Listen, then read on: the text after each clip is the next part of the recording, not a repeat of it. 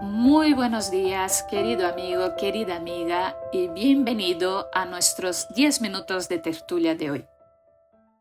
Sigo creyendo que este puede ser un espacio eh, para empezar de muy buena forma el día y os sigo diciendo lo que os digo siempre, que para mí vuestra compañía y todas las interacciones y comentarios que me, que me dejáis habitualmente en las redes son un estímulo para seguir con ese tipo de proyectos. Cuando tienes un primer contacto con el neurólogo especialista en esclerosis múltiple, es muy habitual que se centre en preguntarte por cómo empezó tu enfermedad. Eso pasa porque esa enfermedad es tremendamente heterogénea o variable en sus manifestaciones tanto entre dos personas distintas como durante los años de evolución en una misma persona incluso. Cerca de un 85% de los pacientes empieza con una forma en brotes, también conocida como esclerosis múltiple recidivante remitente o remitente recurrente. En esas personas, la enfermedad evolucionará con brotes más o menos frecuentes, habitualmente entre uno cada año, uno cada dos años. En el episodio 3 hemos hablado largo y tendido sobre lo que es un brote. Si no lo has escuchado, ahora es un buen momento para hacerlo. Un porcentaje alto de pacientes, habitualmente tras 10-15 años de evolución de la enfermedad, pasa a una forma secundariamente progresiva.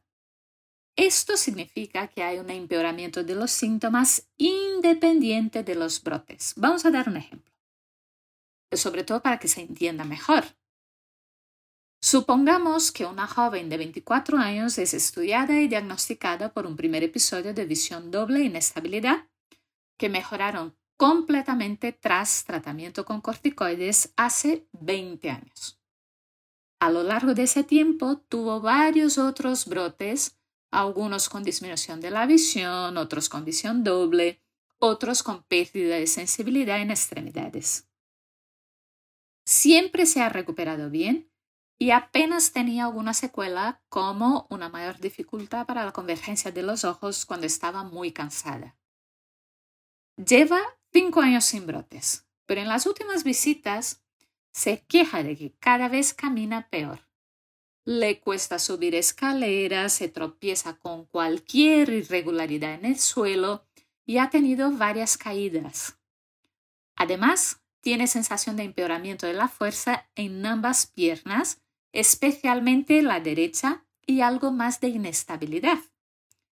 Estos síntomas han ido empeorando lentamente a lo largo del último año.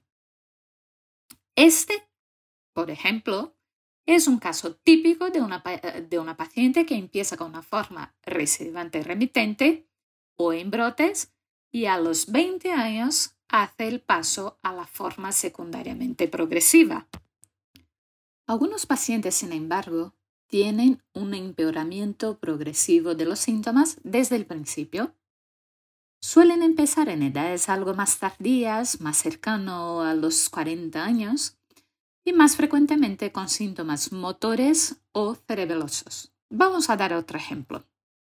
Imaginemos que esta es una mujer de 44 años que empieza a notar dificultad para caminar.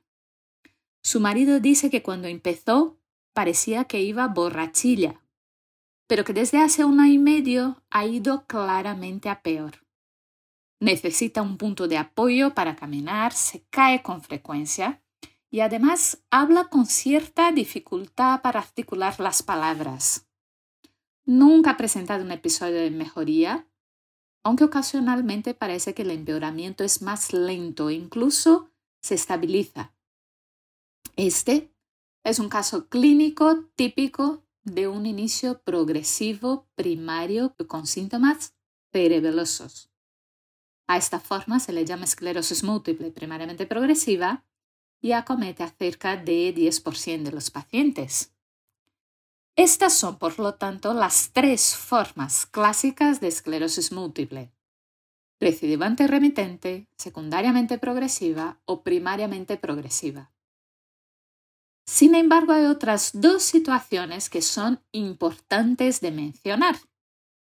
Algunos pacientes tienen un único y primer brote sin llegar a cumplir los criterios de McDonald para el diagnóstico de esclerosis múltiple.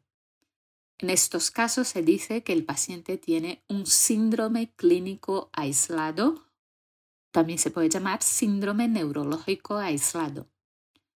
Suelen requerir una vigilancia estrecha por parte del neurólogo que trata de identificar el cambio a la esclerosis múltiple cuando éste se produce para iniciar entonces un tratamiento. En algunos casos, cuando el riesgo de conversión a esclerosis múltiple es muy alto, se suele empezar con el tratamiento y no esperamos que el paciente cumpla todos los criterios para el diagnóstico. Por último, hay otros pacientes que ni siquiera han tenido síntomas neurológicos, nunca han tenido un brote. Son personas a las que se les hace una resonancia craneal por otro motivo, como puede ser, por ejemplo, porque tienen dolores de cabeza o porque se han dado un golpe. Entonces, en esa resonancia se ven imágenes compatibles con lesiones desmielinizantes. Si son típicas, hablamos que el paciente tiene un síndrome radiológico aislado. Más que el paciente, hablamos que el sujeto, que ni siquiera tiene una enfermedad, tiene un síndrome radiológico aislado. El tratamiento no está recomendado en ese tipo de personas, aunque es un tema bastante controvertido y se sigue estudiando mucho para llegar a consensos sobre él.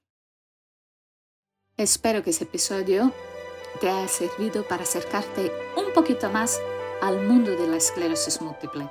Muchísimas gracias por acompañarme una vez más y hasta el jueves que viene.